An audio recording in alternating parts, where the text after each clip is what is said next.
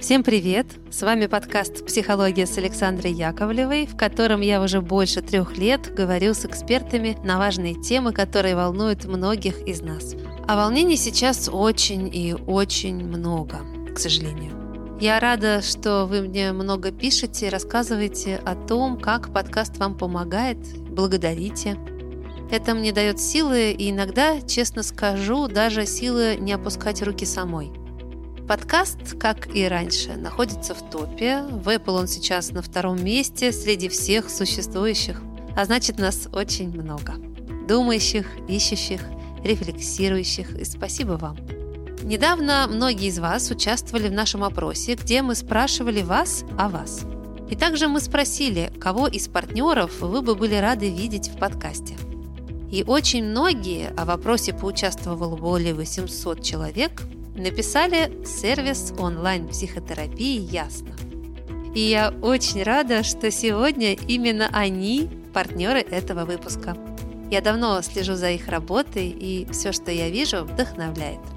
Команда Ясно не только предоставляет услуги по поиску и консультациям с проверенными психотерапевтами, но и делает качественный, интересный контент про терапию в соцсетях. Мне кажется очень важным выбирать партнеров, которые созвучны тому, что ты делаешь. Вот ясно? Именно такие. Времена сейчас действительно непростые, и поэтому кроме подкаста по психологии многим нужна и даже необходима поддержка квалифицированного специалиста. Ясно, вы можете подобрать психотерапевта, исходя из своего запроса, заниматься с ним из любой точки мира на сайте или в приложении сервиса. И важный момент – все специалисты прошли строгий отбор и имеют опыт работы не менее трех лет.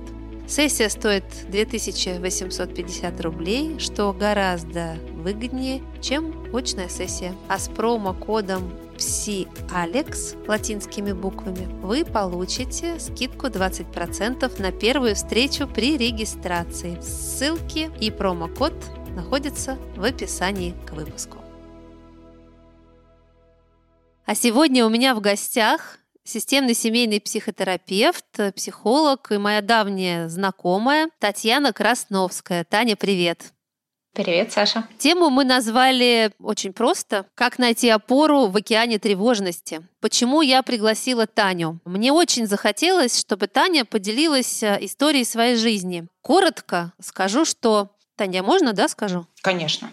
Какое-то время назад Таня столкнулась с онкологией. И мне э, было очень важно и сложно наблюдать за тем, как она с этим справлялась, но вот сейчас по прошествии какого-то времени я поняла, что ее опыт уникальный и очень ценный, потому что она параллельно со всем этим продолжала оставаться и остается психологом, у которого есть набор инструментов, с помощью которых он может э, помочь, возможно, не только другим, но и себе. То этот вопрос был мне очень интересен. Ну и почему сегодня мы говорим с Таней? Потому что мы переживаем все, как я уже сказала, очень сейчас непростой период. Много стресса, много страхов и тревог. И есть такие люди, вот, например, Таня, которые такой период стресса, страхов и тревог проживали перманентно вот уже последние годы, например. И это тот бесценный опыт, который есть у них и которого еще пока нет у нас. Вот мне бы хотелось, чтобы Таня про это рассказала. Таня, даже не знаю уже, с чего начать. Помогай. Давай начнем, наверное, с того, что я немножко расскажу свою историю, потому что понятно, что я психотерапевт, и, наверное, было бы здорово, чтобы я сразу начала с лайфхаков, как правильно справляться, что нужно делать, какие важные установки, но я ведь заболела, когда я уже была психологом, поэтому я не знаю, как бывает по-другому. Я могу рассказать только про свой опыт, а рассказать про то, как это проходило у меня. Понятно, что у меня после того, как я ушла в ремиссию, у меня появились онкопациенты в терапии, но каждая история, конечно, индивидуальная, нет никакого единого маршрута. И нет какого-то правильного вывода, к которому надо прийти в результате. Поэтому расскажу свою историю. Самое главное открытие мое, наверное, про то, что мы сами можем выбирать, чему нас будет учить наш опыт, когда мы сталкиваемся с такими экзистенциальными вызовами, будь то онкология или какие-то другие трагедии и сложные ситуации. Важно помнить, что у нас всегда есть выбор, как к этому относиться. И люди болеют разными болезнями. Есть легкие, есть сложные заболевания. У меня было вот такое.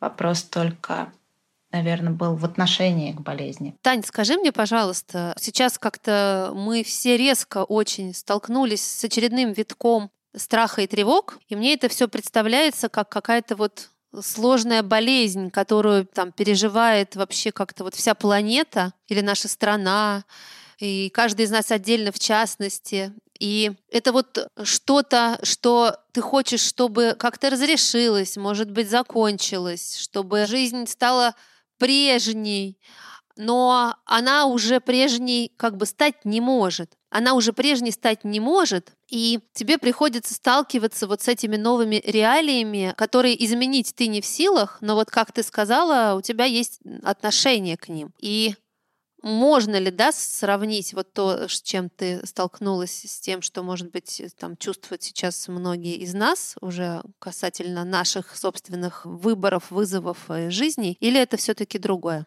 Ты знаешь, я думаю, что, наверное, то, с чем столкнулась я, и то, с чем сталкиваемся сейчас мы все, можно обобщить и назвать это таким экзистенциальным вызовом, что ли. И бессмысленно сравнивать интенсивность, амплитуду и важность происходящего. Все это важно. И я могу только сказать о том, что показалось мне важным, когда я проходила свой опыт. Все мои психологические образования и вся моя практика подсказали мне, что зажмуриваться плохая идея. Когда мы сталкиваемся с таким стрессом, мы не можем сразу в себя вобрать то, что произошло мы не можем как будто всем собой удариться об вот эту новую реальность. Поэтому психика как будто бы создает такую прокладку из отрицания. И толщина этой прокладки у каждого разная. У кого-то она очень тонкая, и тогда эта стадия отрицания проходит очень быстро, и человек сразу достаточно быстро принимает эту реальность, как она есть, и начинает принимать какие-то конструктивные решения и действовать. У кого-то эта прокладка поплотнее, потолще, и он долго будет находиться в вот таком немножко замороженном состоянии. И отрицание имеет свою цену. Чем дольше человек находится в нем, тем ниже качество его решений, тем меньше, что ли, внутреннего ресурса для того, чтобы справляться. И поэтому самое первое, что нужно сделать, это пойти по пути принятия, как бы это сейчас не звучало, принятия этой реальности таковой, какая она есть сейчас. Не, не отворачиваться. Сейчас условные данные для входа вот такие. Угу. Это то, что касается рака, это то, что касается того, что происходит сейчас, это то, что касается любых трагедий. А скажи мне, пожалуйста, вот э, мы с тобой хотели выйти на разговор об опоре. Ты нашла ее? Надеюсь, что да. Ну, если не секрет, то как или в чем? Ты знаешь, опора, она же должна не зависеть ни от каких внешних обстоятельств, ни от каких состояний, она должна быть только твоя собственная внутренняя. И я для себя нашла опору в ценностях. Я провела такую ревизию всех своих ценностей и поняла, что только на это я могу полагаться, только на это я могу влиять. И для меня было важно разобраться, найти свой способ, что ли, оставаться хорошим человеком, оставаться порядочным человеком, Наверное, это самое главное. И даже в этой болезни проявляться же можно очень сильно по-разному. И можно осложнить жизнь не только свою, но и своих близких и всех окружающих. Для меня было важно удерживаться и сверяться. У меня была такая лакмусовая бумажка из ценностей. Я все время проверяла, на какой я стороне. И это то, что помогает мне сейчас. Так, а какую-то технику можешь дать? Как кости в себе нащупать? Ну, есть у нас базовые какие-то, но я думаю, что у тебя был какой-то особенный список. Не знаю, Саш, это самая рефлексия, больше ничего. У всех ценности разные. У кого-то это свобода, у кого-то это любовь, у кого-то это порядочность. Каждый выбирает это для себя. Какие-то принципы, которые остаются неизменными. Наверное, так. Скажи мне, пожалуйста, вот ты сказала, что твоя болезнь началась, когда ты уже была психологом. Дает ли что-то, вот как говорят, сапожник без сапог, дает ли что-то знание психологии там, и умение ей пользоваться в той ситуации, когда ты ну, сталкиваешься с большим стрессом? Сапожник без сапог. Ну да, наверное, я так себя почувствовала, когда это случилось, потому что, понятно, у нас у всех есть свои какие-то защитные реакции. Моя обычно включает во мне такого робота, который механически делает очень эффективные действия, но при этом контакт ни с чувствами, ни с переживаниями, ни с эмоциями у меня он тут же закрывается, и я начинаю просто делать. И это история из серии «Боже, храни психотерапию». Конечно, у меня был свой психотерапевт, к которому я приехала, как только я смогла ходить после операции. Я зашла к нему и очень уверенно сообщила, что я сама психотерапевт, я, в общем, очень неосознанный такой товарищ, и у меня есть большой опыт работы с собой и все такое, и я обязательно справлюсь со своей болезнью. Тут даже вопроса нет, если я найду ответ на вопрос, зачем мне выживать. Мне было это очень важно. Я знала, что я найду, но мне нужно было его оформить в предложение. И я так гордо зашла и сказала, что, в общем-то, мне все понятно, вот надо только с этим разобраться. Он меня послушал. У нас была сессия два часа. Через два часа он мне сказал, что, знаете, Татьяна, вы делите шкуру неубитого медведя. Вы сначала справьтесь со своим заболеванием, вы сначала выживете, а потом мы будем разбираться со всем остальным. Я написала на бумажке ему обещание, что я предприму все, все силы, все возможности для того, чтобы выздороветь. Потом мы с ним встретимся и разберемся, что же делать мне с этой новой бонусной жизнью. Он мне дал парадоксальное предписание. Он мне сказал, что вы знаете, вы настолько сильно испугались, вам настолько страшно сейчас, что контакт с собой у вас потерян полностью. Поэтому вам нужно плакать каждый день 10 минут. Вот во что бы то ни стало вам нужно плакать. И я, у меня не сразу это получилось, но с задачей я справилась, и напряжение начало уходить, тревожность начала как-то оседать, и я смогла не вот в этой внутренней истерике, а уже достаточно эффективно разбираться с тем, что со мной происходит. Поэтому да, сапожник без сапог. Я смогла себя очень изощренно обмануть. Но, боже, храни психотерапию, меня вовремя вернули. Слушай, а я сейчас подумала о том, что э, что со мной редко такое бывает, э, состояние, как вот сейчас. Ну, ты знаешь о том, что я легко плачущий человек. Слезы приходят очень легко в моей жизни ко мне, и мне это часто помогало, потому что я очень быстро и мощно проплакиваю какие-то свои сложности, и потом их легко отпускаю. Так вот, я поняла, что последнюю вот там неделю, дни я не плачу. И есть поводы плакать, а я не плачу.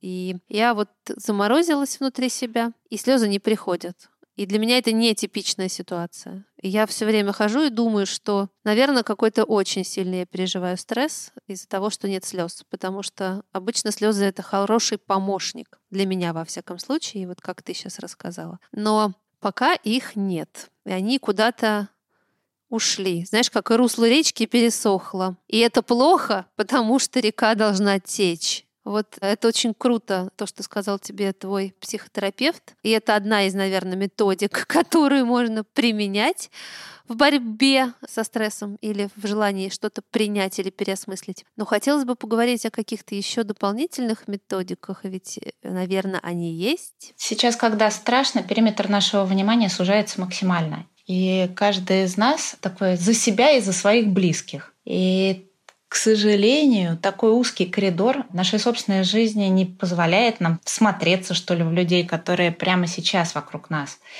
И, возможно, они заслуживают нашего внимания. Ведь им же так же страшно, какими бы защитами они это все не прикрывали. Они точно так же растеряны, у них такая же жизнь с печалями, там, какими-то своими надеждами, страхами.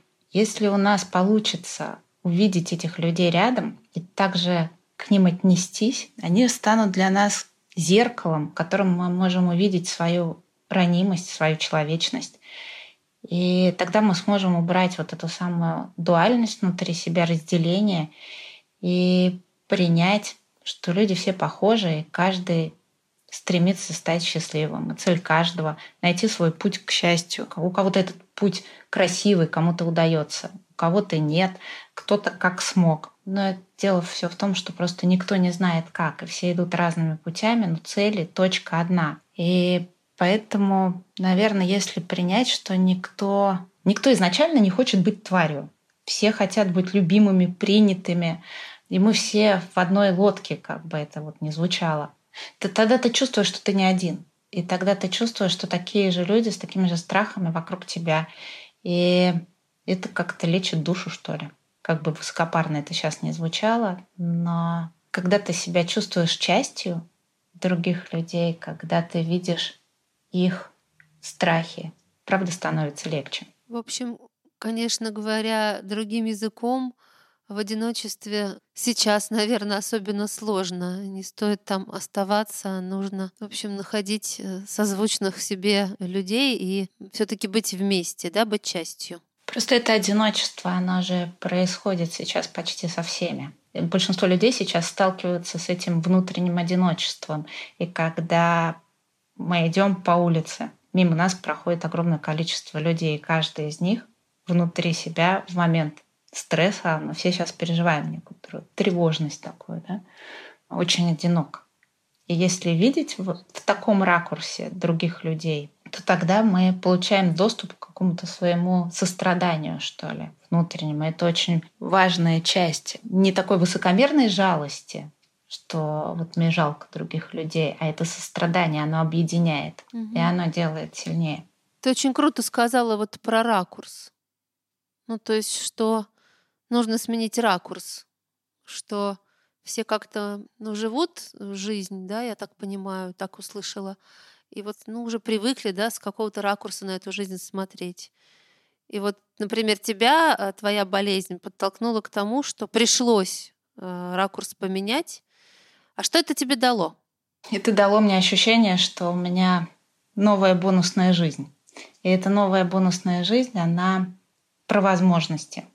У меня появилась возможность прожить эту часть жизни. Непонятно же, насколько мы все здесь, угу. но прожить эту часть, которая как бы фатально не звучало это все сейчас, которая мне отведена, прожить ее по-честному, по-честному по отношению к себе. Это значит про... Не хочется очень так все эфемерно и высокопарно сейчас говорить, но а, это про компромиссы, которые, про которые я договаривалась с собой.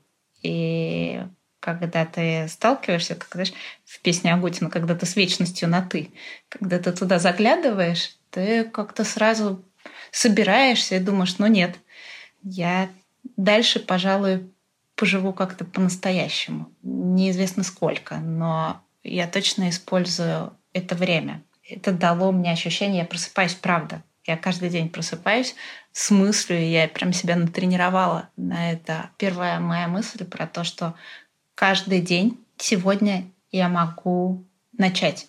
Мне не нужно ничего откладывать. Сегодня тот самый день, когда нужно начать. Начать делать что-то, начать быть честной с собой, прекратить эти компромиссы, не впадать в свои паттерны и в свои какие-то сценарии, которые для меня разрушительны. Понятно, что меня иногда сносит. Конечно же, я, как и любой другой человек, естественно, я там, бывает, блуждаю. Но постоянные чекапы, а, они очень возвращают в это состояние такой чистоты, когда ты вспоминаешь, нет, подождите, это время для меня сейчас. И я должна эти возможности использовать. Да.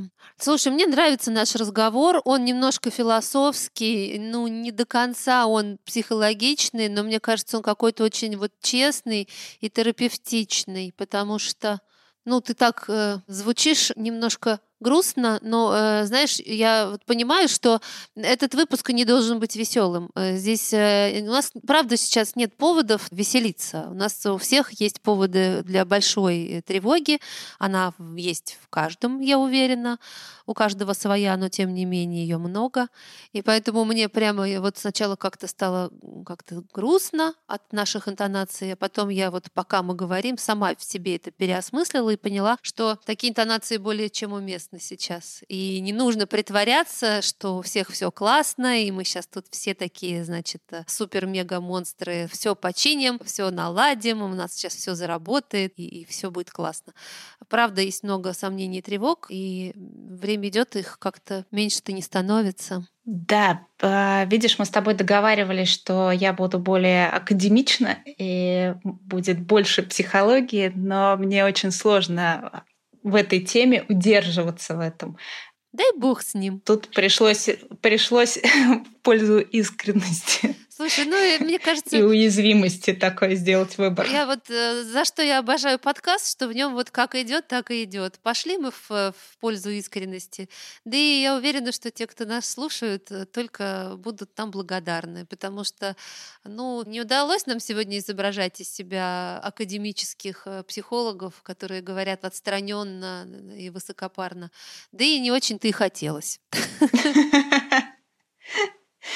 Э, ты знаешь, я хотела еще рассказать одну коротенькую историю. Мне кажется, она важная, она очень мне помогла. И мне кажется, сейчас то самое время, когда было бы здорово ее озвучить. Давай. Когда я болела, одна необычайно мудрая женщина, моя знакомая, рассказала мне о правилах поведения в реанимации. Она мне сказала, знаете, Таня, в реанимации не бегают. Есть очень строгое правило, где любое необдуманное и суетливое действие может стоить жизни человеку. Поэтому если ты растерялся и не знаешь, что делать дальше, то ты просто останавливаешься и ждешь, когда пройдет паника. И только четкие продуманные действия, никакой суеты.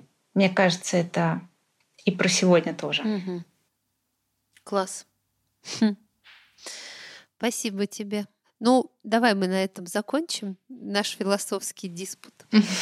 И, как обычно, я думаю, многим а, будет над чем подумать или с чем соединиться. Но главное, да, не проморгать что-то важное и, и найти в себе тот самый внутренний ресурс, который поможет э, справиться и со страхами, и с, э, со сложностями и тревогами.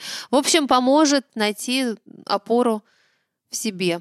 Все-таки где же ее искать, как не в себе? Спасибо, Саша, что ты меня пригласила. А, я ожидала, что я буду сильно спокойнее, но оказалось, что эмоций еще много, и тема все равно такая уязвимая. Поэтому спасибо. Тебе спасибо, что ты делишься этой историей и что, я уверена, она многим будет полезна, особенно в свете сегодняшних событий которыми мы все окружены. И, конечно же, я буду рада тебя еще раз пригласить и услышать в нашем подкасте, и мы поговорим о чем-нибудь другом. С удовольствием. Обещаю быть академическим психологом в следующий раз. Кстати, друзья, вы пишите, у нас есть телеграм-канал, что вам запомнилось, понравилось или откликнулось э, в нашем выпуске. В телеграм-канале можно оставлять свои комментарии. Я очень всегда им рада, потому что, как вы знаете, в жизни подкастера комментариев встречается мало.